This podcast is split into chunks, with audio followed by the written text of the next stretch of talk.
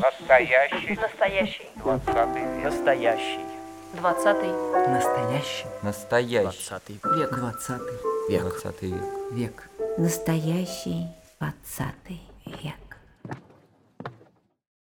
Здравствуйте, дорогие друзья! В эфире радио «Фонтанный дом» программа «Настоящий 20 век». И я, журналист Галина Артеменко, сегодня представляю нашего гостя. Григорий Михайлович Кружков, поэт, переводчик, эссеист. Здравствуйте. Здравствуйте. Итак, настоящий 20 век. Как он обошелся с вами, с вашей семьей? Что для вас настоящий 20 век? Тут два вопроса. Что для меня настоящий 20 век? Ну, не знаю, трудный вопрос. Родился я в подмосковном поселке Перловка. В очень простой семье. Мы жили в таком доме на, втором, на второй крестьянской улице. Еще такой полусельской жизнью. Вообще жили все у нас соседи, в значительной степени с огородов жили, а у нас был еще сад, и там были замечательные вишни, очень такие осыпанные. Вот, это то, что я помню. А потом я закончил школу. У меня было два увлечения, пожалуй, книги, литература и, как ни странно, математика, физика, может быть, физика, потому что она была тогда э, модная. Нужно напомнить, что это было начало 60-х годов. Примерно тогда вышел фильм культовый в свое дней. время. Девять дней одного года? «Девять дней одного года», который, конечно, новое поколение не имеет о нем представления, но там речь шла как раз о физиках, теоретиках. Вот. И в нем играли молодые Смоктуновский и Баталов. И все это производило очень большое впечатление. И очень многие из моего поколения, из моих сверстников, просто из моих друзей увлеклись этим делом. И я поступал вместе со своим другом Ваней Киасашвили, поступал на физ как называется, на физический факультет, на физфак Московского университета. Он прошел, а я нет, потому что я был немножко шалопай по жизни, и он, э, значит, много занимался, целый год, я уж не знаю как, на курсах с учителем и так далее, а я шалопайничал, я ничем не занимался. Вот. И, естественно, я получил двойку по математике. Ну, тут я немножечко понял, что надо браться за, за ум, надо поступать в другой институт, в энергетический. Я выбрал, готовился еще месяц, и там получше стал. Но тоже не набрал чуть-чуть проходного балла. И, значит, с некоторыми такими приключениями поступил на вечерний. Поступил на вечерний и пошел работать на завод слесарем. Вот. Ну, в общем, так начался мой роман с физикой, который закончился тем, что э, я закончил физфак, но уже Томского университета э, в 1967 году, а в начале 1968 я поступил в аспирантуру в Серпухове. Вернее, под Серпуховым значит, был филиал Дубдинского, соответственно, ядерного института, Институт физики высоких энергий. И вот там я жил следующие примерно 4 года, занимаясь вот как раз теоретической физикой, тем, что меня так увлекло. Физика элементарных частиц. Вот. А после этого произошел какой-то перелом, и я вернулся в Освояси. То есть к книжкам, к стихам, к литературе. А когда вы были физиком и занимались э, вот этой физикой элементарных частиц, вы же тоже все равно читали, наверное, что-то писали, или вот именно перелом произошел такой вот? Переворот. Конечно, я писал и читал, и я пробовал переводить уже в школе. И никто не подсказал, что можно переводить, что такое переводить. Просто мне попались в руки ино- иностранных книжек. Как сейчас помню, это были Теннисон и Лангфелла. Вот. И губы сами начали складываться в русские слова, когда я читал английские. Вот. И я, значит, начал тогда переводить. Ну, стихи, конечно, я тоже пис- писал. А когда я учился вот там, в Протвино, в Институте физики высоких энергий, в аспирантуре. Ну, там я тоже, конечно, стихи пописывал. Вот, родители у меня жили, естественно, под Москвой, с другой стороны, и я часто приезжал приезжал к ним, ну, каждую неделю практически из своего общежития в Протвино ездил в Москву. Кстати, одной из целей была уже встреча с молодыми поэтами, с которыми я познакомился и так далее. Когда уже начинаешь этим заниматься, это неизбежно приводит к такой же компании, к людям, которые занимаются тем же. Ну вот, и особенно хорошо помню, что описал стихи по дороге. Э, нужно было больше двух часов проехать на электричке, потом на автобусе, и под шум колес так хорошо Пишет. ду- и Думается. думается, и пи- пишется, особенно стихи. Какой-то внешний ритм порождает внутренний. Мгм. Скажите, а какая была Москва? Вот какой вы ее так запомнили, вот эта шестидесятническая Москва? Что было для вас, э, вот что, что сейчас там уже исчезло? И о чем вы вспоминаете, может быть, не знаю, с ностальгией, с любовью? Хм. Ну, пожалуй, ну, с ностальгией и любовью, конечно, вспоминаю те времена, потому что мы скучаем на самом деле по молодости, и поэтому все, что тогда было, как-то дорого. Вот. Но Москва необыкновенно украсилась, вот, с одной стороны. Но с другой стороны, на площади Маяковского, там в проезде больше нет журнала «Юность» в том доме на углу, где он был. Ну и, много чего нет. Нет тех людей, нет дома, в котором жил Арсений Тарковский, к которому я прихо- приходил. Замечательный поэт, знают широкие читатели больше его сына Андрея Тарковского. Вот. А он был, наверное, лучшим поэтом, жившим вот тогда, в 60-е годы. А как вы с ним познакомились? По-моему, я ему послал просто письмо со стихами. И он мне ответил подробным письмом. Вот. И пригласил в гости. И так я начал к нему немножко похаживать. Но немного. Я не хотел злоупотреблять его временем и вниманием. А что он говорил? О чем вы беседовали? Сложно вообще вспоминать, конечно. Но мне запомнилась а, одна такая вещь, которая характеризует скорее мою невнимательность, не сконцентрированность, не направленность вообще на то, на что нужно было больше внимания, наверное, направлять на самообразование. Я помню, как однажды, э, когда я был у него в гостях, и мы начали говорить, он начал с того, что вот читаю и перечитываю Феогнида. Феогнид – это э, древнегреческий поэт, живший в VI веке в городе Мегары. Вот.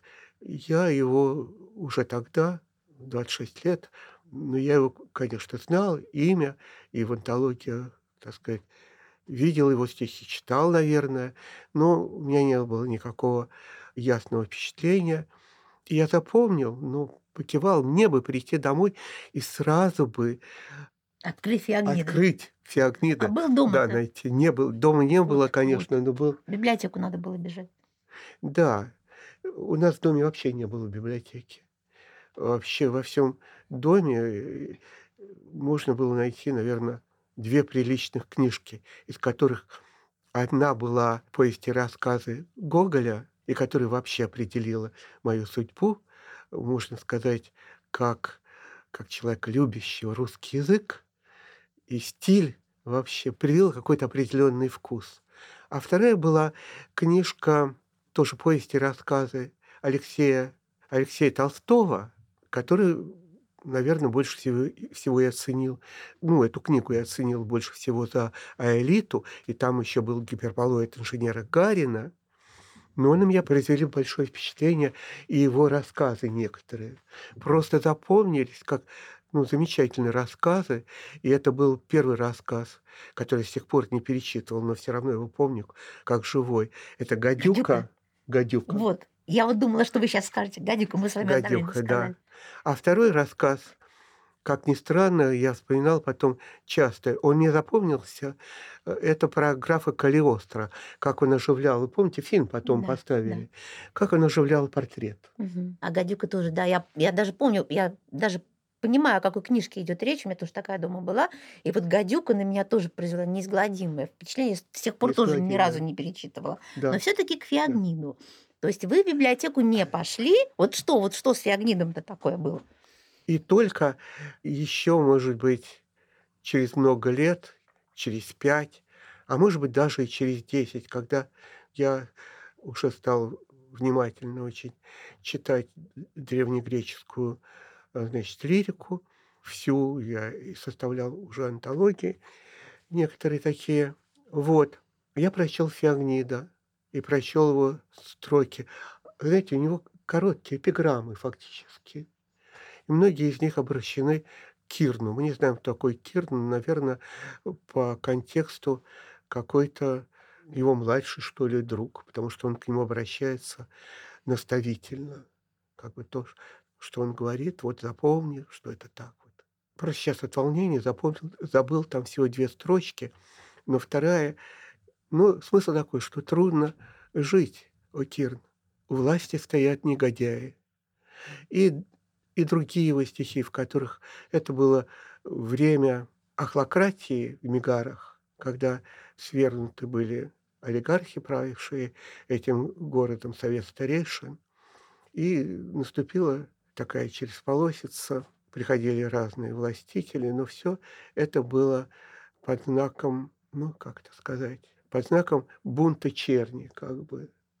И приходили вожди, значит, черни, что-то такое устраивали. И у него там мощные такие инвентивы против народа, вот как у Пушкина сказано, наследие вам из рода в роды, ермо с гремушками и бич. Вот как обращается Пушкин к народу. Вот там буквально то же самое уже сказано в VI веке до нашей эры, что нужно плетьми сечь, сечь этот народ тупой, который так и идет как стадо за этими вожаками. Вот, это мне запомнилось, потому что он мне же хотел сказать что-то, но не впрямую. А я этого не услышал, потому что был еще немножко необразованный. То есть, если бы э, вы в то время Феогнида читали до этого, может быть, вы это вот послание Тарковского услышали бы по-другому, как-то задумались бы, Ну, да, иначе. ну, просто у нас разговор, может быть, был более, более полный. Полные И более. он, может быть, меня счел бы уже более созревшего для серьезных разговоров. Мгм. А вы с ним не вспоминали? Ведь э, он был знаком с Цветаевой. Он вам не рассказывал? Я не задавал таких вопросов. Ага. Я вообще еще мало что, что знал. А если бы я его спросил, ну, он бы не стал, конечно, ничего рассказывать сверх того, что мы и так знаем, что были знакомы, симпатии относились друг к другу. Все. Это же у него это стихотворение есть про Марину, которая стирает белье. Да, Да, мгм. да, да, да, да, да. по-моему, даже два стихотворения. Мгм, мгм. Ну, вообще, может быть, вы еще расскажете о каких-то поэтах, людях вот вашего круга тогда, 60-х, 70-х годов? Кто оказал на вас влияние, с кем вы дружили, а, кто был дорог? Ну, вто- второй человек, это, наверное, был Олег Григорьев, Олег Григорьевич. Чехон... Ой, я сказал Олег Олег Чухонцев. Чехонцев, Олег, Олег Чухонцев. Чехонцев. Вот. Я с ним занимался, вернее, у него занимался в его семинаре «Зеленая лампа», который был как раз при журнале «Юность». Вот там мы собирались как раз на площади Маяковского в переулке, в проулке. Вот. Еженедельно. У нас была неплохая там компания. Но кроме студийных занятий мы собирались, приходили к нему и домой. Так что я с ним хорошо познакомился. Это знакомство, оно э, живое до сих пор. Еще у нас были такие эпизоды, когда я составлял книгу переводов Китса, а у него уже были э, заказаны ему в свое время для журнала иностранной литературы, у него уже были очень хорошие э, переводы Китса, несколько штук. И вот я хотел его попросить еще перевести для этого сборника, который я составлял. И вот в связи с этим мы э, встречались и обсуждали эти переводы. Вот такой у нас еще был эпизод. А вот последний разговор, кстати, Чехонцев был, ну, не, при, не последний, один из последних разговоров, когда я, составлял, опять же, я вообще люблю составлять сборники переводов, сборники поэтов зарубежных. Вот. Люблю отбирать лучшее. Это, наверное, страсть коллекционера. Вот. Из поэтов выбирать лучшие стихи, лучшие для себя, не для кого-нибудь, но но для себя составлять как бы, ну, хотя бы внутри себя составлять такие антологии. Вот, потому что поэт, конечно, сам по себе очень хорош, как целое, но если отобрать лучшее, он вообще становится какой-то... Как бриллиант?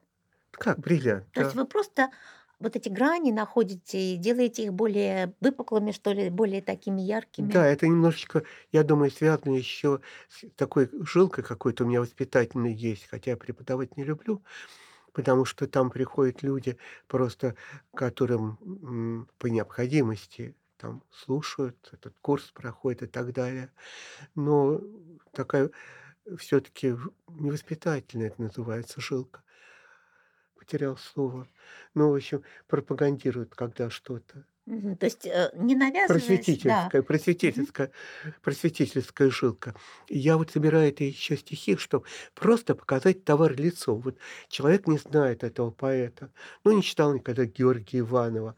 Если начнет читать большой том, он может там увязнуть и не поймет.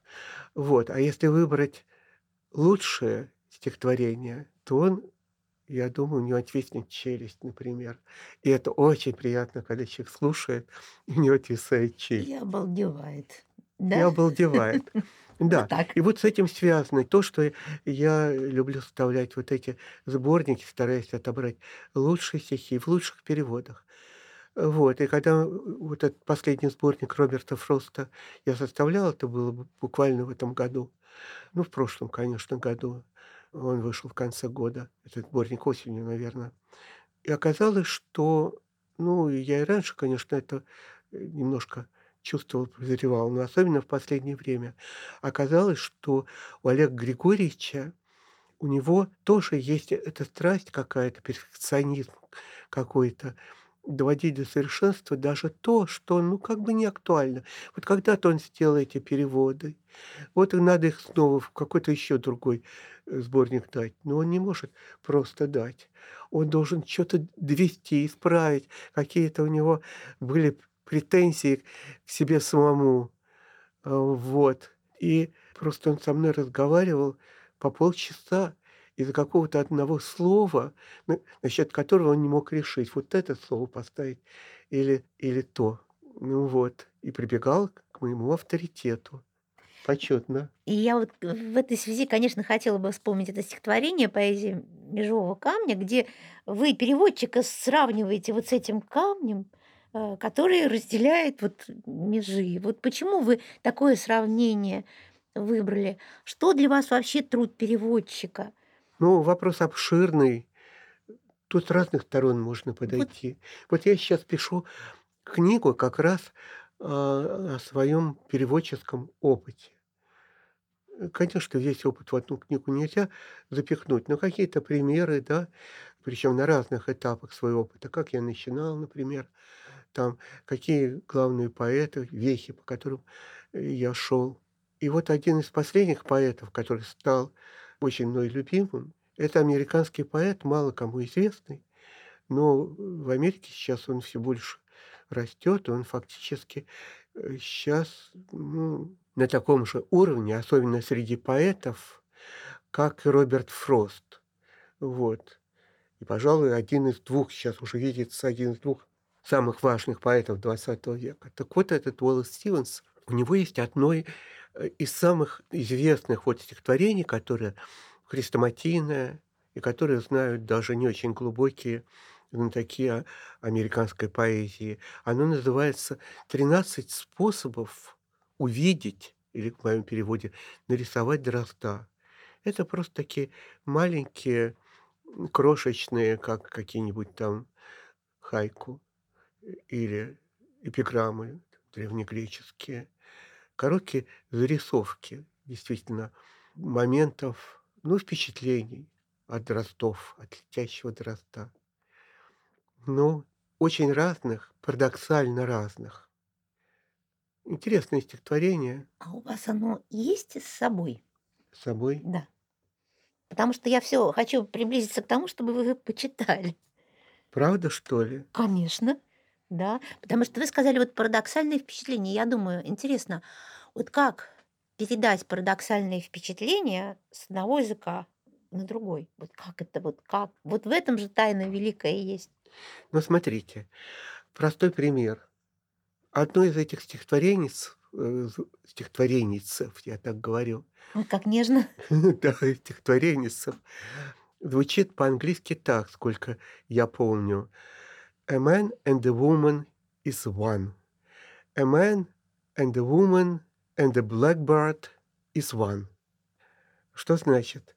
Дословно, если мужчина и женщина одно, мужчина и женщина и дрозд одно. Вот все, загадочное такое стихотворение. Он вообще любил писать загадочные стихи. Собственно, это его бренд, фирменный знак загадки, который читатель должен разгадывать.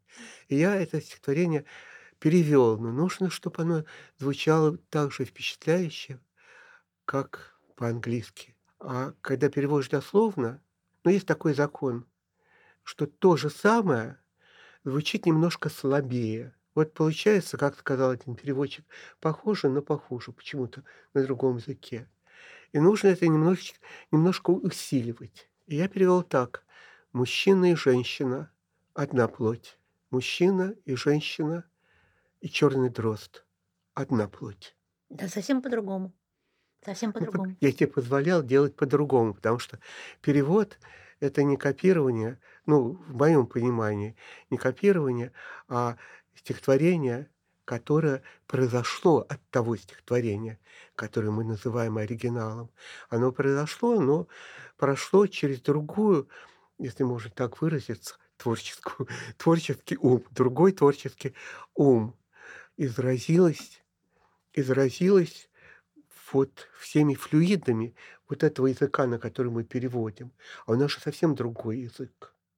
Понимаете, если английский язык, я, может быть, вернусь, это после длинной, длинного такого зигзага вспомню, с чего я начинал. Ну вот, если говорить о разнице между нашими языками, то она довольно кардинальная и связана, пожалуй, с религией. Потому что англичане и, соответственно, а, американцы, потому что культура имеет те же истоки, что и английская культура. Так вот, англичане, они, как это называется, господи, Протестанты? протестанты, да. Протестантизм, да. Да, у них протестантизм. И они читают Библию, например, да, вообще священное писание, они читают переведенное на их язык, и, соответственно, службы служат на английском языке, причем довольно понятном, простом для всех. И это, может быть, влияет на то, что поэзия у них тоже стремится к логическим и в то же время ясным способом выражения. А у нас церковная служба происходит на языке полузнакомом, церковнославянском вот этом языке. Вот. Так что, пожалуй, человек, который первый раз пришел в церковь, он там и ничего не поймет в этой службе, кроме отдельных слов. Ну, а человек, который уже там много раз ходил и так далее, все равно он понимает не все, и для него тоже, по крайней мере, эти слова звучат ну, не совсем понятно, непривычно, имеют совершенно особый вкус, оттенок. И это все вошло в поэзию, потому что еще Ломоносов, который стоит у истоков русской новой поэзии. Он в свое время написал очень важную статью о пользе церковных книг. Именно там он развил теорию своих трех стилей, высокого, среднего и низкого. Но главная его идея, из которой он исходил, что вот этот церковный язык, вот это наше богатство, которое нужно использовать в литературном языке, конечно, фу, в поэзии, в частности, э, нужно использовать для э, придания важности, ну, важности, скажем, важности русскому поэтическому языку. И высокий стиль – это стиль, основанный в основном на вот этих славянизмах как он их называл, на этих словах священного писания. Средний стиль наполовину, и только низкий стиль в основном основан на простонародных и обыденных словах повседневной речи. Вот. Если мы просто перенесем слова с одного языка на другой, ничего не получится. Они просто как бы выдернуты из одной почвы не перерастут к другой. Не перерастут другой. Mm-hmm. Вот, поэтому очень важно, чтобы они укоренились. А чтобы они укоренились, нужно их укоренить в этом языке. Нужно, чтобы они пропитались вот этими традициями э, языка. Поэтому, с одной стороны, это выглядит как от себя, но она может быть очень сильно оправдана. Что если бы это стихотворение писал бы русский поэт, он бы написал именно так. Мужчина и женщина – одна плоть. Мужчина, женщина и дрозд – одна плоть. Это именно то, что хотел сказать в сущности волос. Хотя проверить это нельзя. А может быть, вы еще прочитаете из этой серии стихотворений про черного дрозда? Есть у вас с собой в планшете? Боюсь, что это только случайно может быть. Потому что когда вот рядом сидит поэт, ну невозможно не сказать, ну не чит... почитайте, пожалуйста, это очень Я важно. очень хочу почитать. Да, вот, давайте. Ну, давайте я вам отойду от волоса. Угу. Читайте то, что вам бы хотелось сейчас. Я волосы вспомнил просто потому, что у него есть 13 способов угу. нарисовать дрозда или увидеть дрозда. А я хотел сказать в ответ на ваш вопрос, что такое перевод, например, что есть 13 способов, по меньшей мере, на самом деле больше, чтобы э, ответить на этот вопрос. Поэтому язык мой не имеет, прилипает к небу, и я просто не знаю, за что хвататься, что такое переводчик и как переводить. Ну, может быть, на каких-то еще живых примерах. Вы знаете, у вас в одном стихотворении есть такая фраза, которая она не совсем сейчас относится вот к нашей теме, но я все-таки задам этот вопрос, а потом мы просто вернемся к стихам, потому что я очень хочу, чтобы вы почитали. Мгм. У вас есть фраза «Время перешагивает через меня». Вот сейчас для вас, вот в контексте жизни, что это значит? А время перешагивает через меня из какого-то стихотворения. Я уже забыл. Ой, сейчас Ну, надо... неважно. Да, ну вот Из какого-то Верлибера, это по-видимому. меня как-то так очень поразило. Так же, кстати, как и ваши детские стихи, которые, мне кажется, совсем взрослыми. К сожалению, это до некоторой степени так. Наверное, через всех нас перешагивает время, мне кажется. Может быть, тогда все-таки стихи? Давайте э, из очень любимой мной древнеирландской поэзии я прочту. Это поэзия, которой больше тысячи лет, и писали ее в основном, ну понятно, что люди, умевшие писать, образованные, тогда было таких немного, и в основном это были клирики, священнослужители, монахи. Вообще средневек- средневековую Ирландию называли страной святых и монахов. Там было очень много монастырей. Монастыри обычно бывали маленькие, совсем маленькие, и в них монахи, как положено, им жили, молились и переписывали очень много богослужебных книг. И там вот были изобретены очень многие стихотворные новшества, которые опередили континент, континентальные страны очень намного, на несколько веков. И, в общем-то, ученость европейская в значительной степени пошла с той стороны. Ну, я говорю обычно так, что, значит, она, естественно, пошла из Римской империи, но когда Римская империя была в очень значительной степени смята нашествием варваров с востока, вот, то этот поршень, значит, надавив на Европу, он провел значительное опустошение, ну, скажем, современной Франции, да, в Северной Италии и, и так далее. Но до Ирландии он не дошел, поэтому многие туда спасались, клирики, с книжками под мышкой, там в сумках набирали. Вот. А до Ирландии он не дошел. И они там в тишине и в покое еще в самом раннем Средневековье развивали всевозможные умственные науки, богословие, отчасти философию. Вот. И это, конечно, было их не основным занятием, но в то время вообще христианство, оно э, было не таким строгим, как, может быть, через несколько веков в Европе. Там не было правила целебата, например. И там, в общем, не возбранялось. Не возбранялось монахам иногда, ну, отдохнуть, посмотреть по сторонам, да. Я вспоминаю Хопкинса, замечательный английский поэт уже XIX века, который во время учебы в университете э, перешел, ну, в общем, был записан в иезуитский орден. И после этого его направляли на службу в разные места, на разную тяжелую службу. И он бросился писать стихи не потому, что у него не было времени, допустим. Но время всегда найдется на стихи. А потому что он считал грехом, и, по-видимому, так и считалось у них в их организации иезуитской, что заниматься такими делами – это грешно. Нужно все силы до последнего положить на Господа. Вот. Короче говоря, после этого зигзага, кругаля я вернусь. Короче говоря, они по-видимому, на досуге иногда писали стихи. Ирландцы, ирландцы. Ирланд, ирландцы. И можно было прочесть, иногда можно было найти, и, значит, ученые отыскивали и э, бережно собирали вот эти стихи, написанные где-то в этих ученых кодексах, где-то на свободной странице там, или на полях. То есть это было рассыпано, да? Вот? Это были рассыпаны эти стихи. Они писались не профессионалами, поэтами, а вот монахами в минуту отдохновения в основном. Или людьми близкими э, к монахам. И вот, например, стихотворение, в котором монах сетует о том, как бывает трудно сосредоточиться во время молитвы. Ритм примерно тот же, что в оригинале.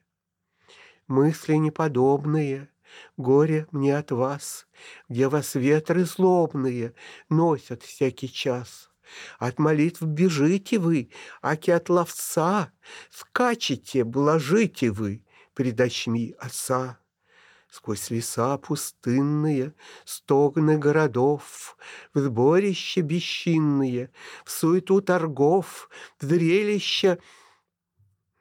Господи, первый раз в жизни споткнулся на этом месте.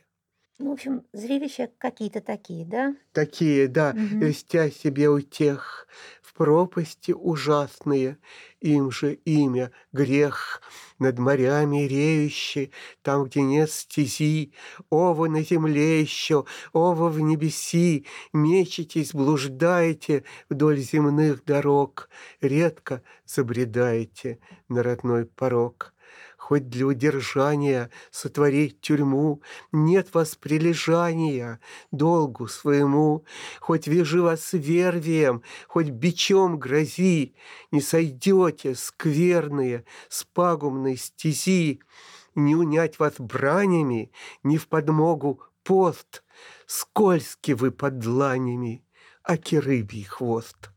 Я так и представляю этого беднягу. Просто жалко, как он страдает. Ну, кстати, очень актуальный текст. Да? Очень. Для всех людей. Да? Конечно, не только для монаха, который не может молиться. Но мне кажется, сейчас это немножко даже иронично. Я вспомнил. Зрелища соблазные, О. льстя себе у тех в пропасти ужасные, им же имя грех. А еще сейчас прочту стихотворение про то, как, наоборот, хорошо жить монаху и совсем неплохо. Особенно весной, когда можно со своей книжкой или с рукописью, если он переписывает что-то, переместиться из этой самой душной кельи, переместиться в садочек возле монастыря, и там, вдыхая, вдыхая запах листвы, слушая пташек, спокойно себе писать за своим аналойчиком. Это выражено в очень коротком стихотворении. Рад ограде я лесной, За листвой свищет дрозд, Над тетрадкою моей Шум ветвей и гомон гнезд, И кукушка в клобуке Вдалеке будет лес. Боже, что за благодать Так писать тени древес. Обратите внимание, это написано особым ирландским таким стихом, когда рифмуется последняя строчка с серединой следующей строки. И кукушка в клобуке, вдалеке будет лес. И так далее. Вот всякие такие украшения, аллитерации, все такое прочее, и различные формы строф, они были очень распространены, вернее, они тогда были созданы. Вот я говорю, что это все очень опередило европейскую поэзию. Да, и э, сама поэзия природы, она была неизвестна на континенте в то время, в восьмом, в девятом веках. Причем это уже было написано не по латыни, это было написано на ирландском языке, который мы сейчас называем древнеирландским. Но просто это на повседневном, на вульгарном языке на континенте начали писать поэзию существенно позже на языке, не на латыни. До этого писали в монастырях на латыни все. И разговаривали на латыни, и писали. Вот, это очень интересно. Вот, например, такая строфа, которая начинается, и там тоже много звукоподражаний. Это монах описывает свое житье в лесу, монах-отшельник свое совсем такое отшельническое жилье. Там, например, я запомнил из всего текста ирландского, запомнил только два слова. Абуль-убуль. Это значит яблоки на яблонях. Напоминает немножко Apples, да? Да, да, да. Да. Есть какой-то раствор, да, между кельтскими языками, скандинавскими. Вот. Я помню начало.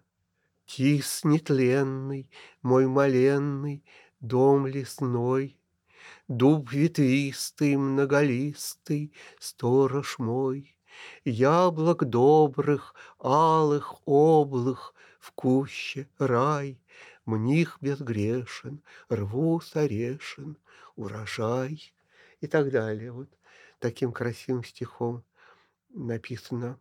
Ну вот, я думаю, древнеирландской немножко. Вы видите, что нужно было как-то эти стихи вполне естественно укоренить все-таки в русском языке и в какой-никакой русской традиции. И вот это вот сочетание, которое вы сказали, сначала по-древнеирландски, а потом по-русски получилось. Как это? Абуль-убуль. Да. Яблок. Добрых, Да. алых, облых, Да. яблок, облых. Мгм. Облых это я запомнил из школы, нам говорили, чудовище там. Да, да, да, это из О- путешествия. Обла огромный и лаяй. Да, из путешествия из Петербурга в Москву до Радищева, да? Да. Ну, Там про чудовище. И я подумал, что обла это что-то большое, круглое. Какое Ну вот облак. я когда готовилась к нашей с вами встрече, я читала ваши детские стихи. А еще. И они мне как-то показались совсем даже не детскими, а взрослыми. Там про бегемота, про аспида, там про аспида вообще. Как-то Ну так. погодите, погодите. Да, Про бегемота и про аспида это же переводы мои из Да. Белока. да, да, но они вот, ну, как бы подходят как детские, да, их вот, их Ну просто, да, а они такие подходят. совсем не детские. А почитайте свои детские, Мои да, детки. А, если помните, здесь есть поближе. Нет, ну я помню детские-то стихи, конечно, я кое-какие помню. Про гнома, может быть. Если я был бы маленький-маленький гном, я бы умывался каплей одной дождя, Я бы на божьей коровке ездил верхом, Удочку прятал в дырочку от гвоздя. Я под дверями бы запросто проходил, Мне бы комар казался большим орлом, Блюдце широким озером, если б я был, Если б я был маленький-маленький гном. Я бы ни папу, ни маму обнять не мог, Разве мизинчик, и то не наверняка. Я бы в испуге шарахался из-под ног Даже полуторамесячного щенка. Если бы мне подарила конфету полет Тетя, которая очень любит меня, Я бы конфету эту ел целый год, Фантик один разворачивал бы полдня. Чтоб написать короткое слово «привет», Я бы с неделю ворочал вечным пером. Эти стихи я писал 14 лет. Я ведь и есть маленький-маленький гном. Еще могу прочесть, например, длинные стихотворения. Вы знаете, я сначала от гнома немножко отойду. Какое оно трагическое. Правда. Ну, правда, трагическое совсем. Это вот, знаете, как это мы с тобой на кухне посидим, сладко пахнет белый керосин. Вроде бы как в кухне сидим, а потом все, вот ужас, конец. Никто не отыщет. А тут, знаете, мне еще вспомнился Нильс с дикими гусями, вот когда он делается маленьким, да, или с абсолютно беззащитным. И гусь там сейчас вот, вот это вот все. Это вот такой мгновенный переход от одного состояния к другому. Ой, мне очень приятно Да. это слышать. Так что Вы хороший вот. читатель мой. Видите, даже глубже самого автора. И это очень хорошо. Потому что наверняка там это есть. Вот. А еще помните Это приключения, вы- да, вылезло. да, приключения Карика и Вали, да, и вообще все вот эти истории, когда Я их обычно... не читал в детстве. Ну вот да, вот есть такая книжка, она тоже довольно старая. Вот это вот, когда ты вдруг выламываешься из своего мира и становишься маленьким и беззащитным. Вот эта беззащитность человека, головы человека на голой земле. Ведь это сразу ну, такой культурный код и множество ассоциаций вот просто. Ох, надо прямо как-то отойти. Правда, да. отойти надо. Да, да. Ой, так Да. трудно вспомнить а, какие-то еще стихи. Сколько еще детских? Одно или два? Давайте два. Я бы и три сказала. Тогда я, я хочу еще спеть песенку, Давайте. если смогу, конечно. Строго не судите, потому что слуха у меня нет. На голосе лучше вообще не говорить сегодня. Песенка про андатора. Робкий андатор залез в трансформатор, И там себе тихо живет, Где надпись на будке, и это не шутки, Не трогать опасно убьет. Слоны на дороге идут по дороге, И надпись читают дрожа.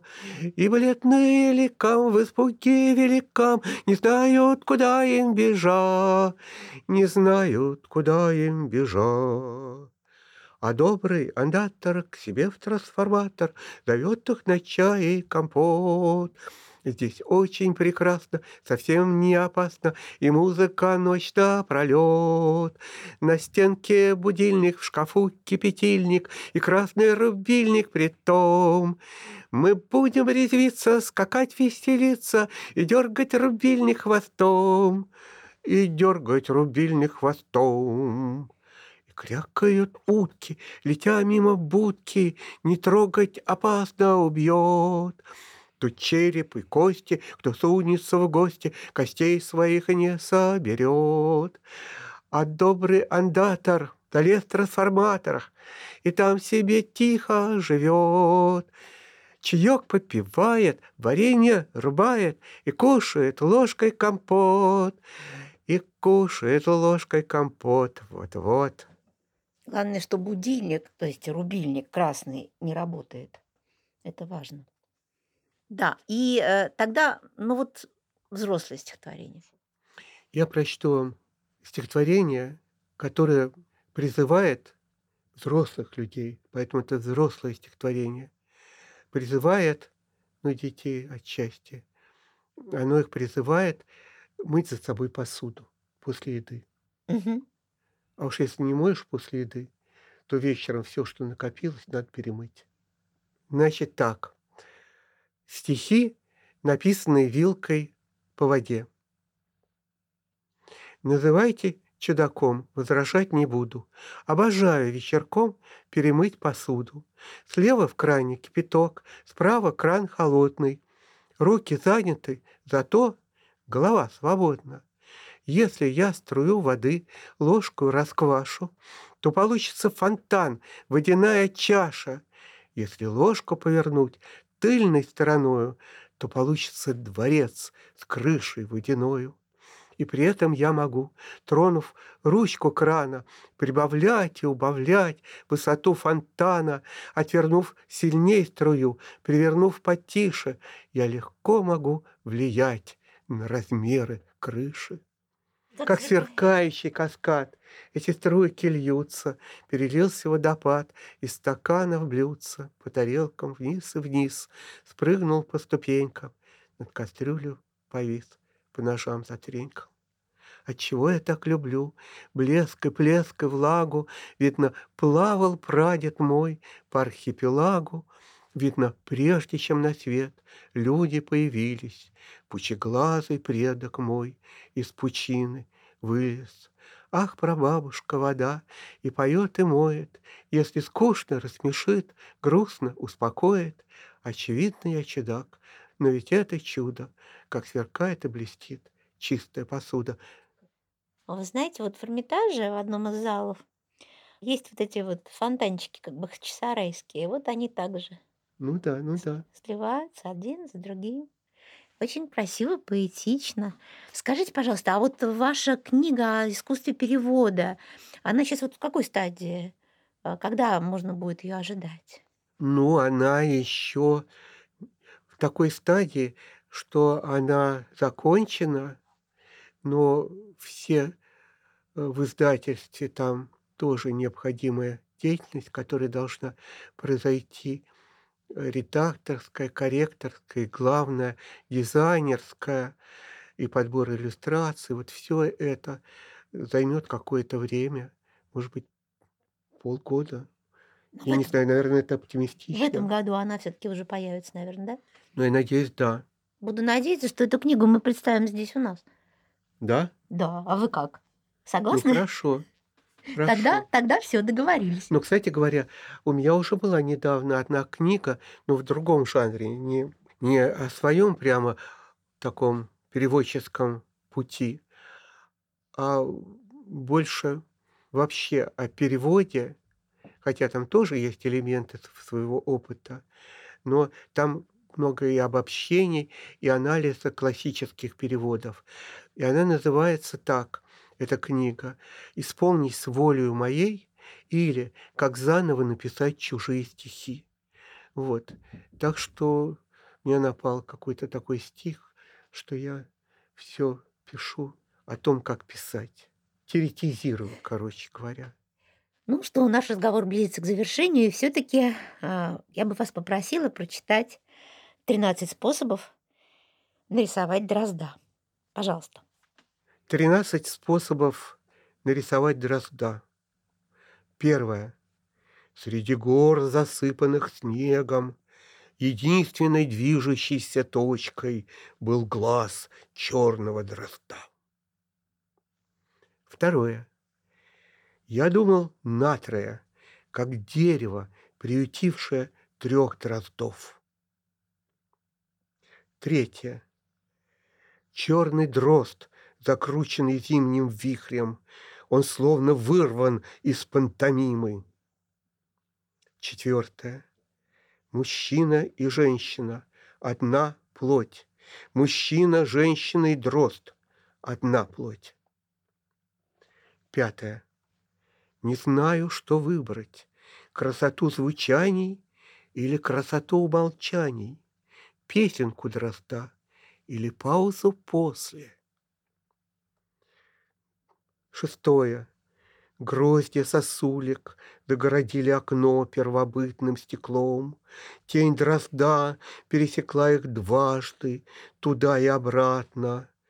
Загадка этой мимолетности неисследима. Седьмое. О, тощие мудрецы Хадама, к чему вам императорские соловьи? Взгляните, как прогуливается дрозд под ногами у девушек на лужайке. Восьмое. Мне ведомы тайны созвучий и тайны гибких властительных ритмов. Но мне ведомо также, что без дрозда ничего бы не вышло. Девятое. Когда дрозд скрылся из глаз, он наметил границу какого-то важного круга. Десятое. При виде дроздов, летящих в зеленом свете, даже прожженные сводни мелодий взвизгнут. Одиннадцатое. Пережая мост через Коннектикут в стеклянной карете, я вдруг испугался. А не принял ли я за дрозда тень своего экипажа? Двенадцатое. Все течет, дрозд не меняется. Тринадцатое. Вечерело весь день, снег шел и собирался идти. Черный дрозд сидел в сучьях кедра. Спасибо вам большое, Григорий Михайлович. Вы просто прекрасно поговорили. Мне очень приятно, что вы вообще пришли к нам в студию, что у нас теперь эта запись есть, и наши слушатели радио Фонтанного дома слышат ее. И идем в музей. Да.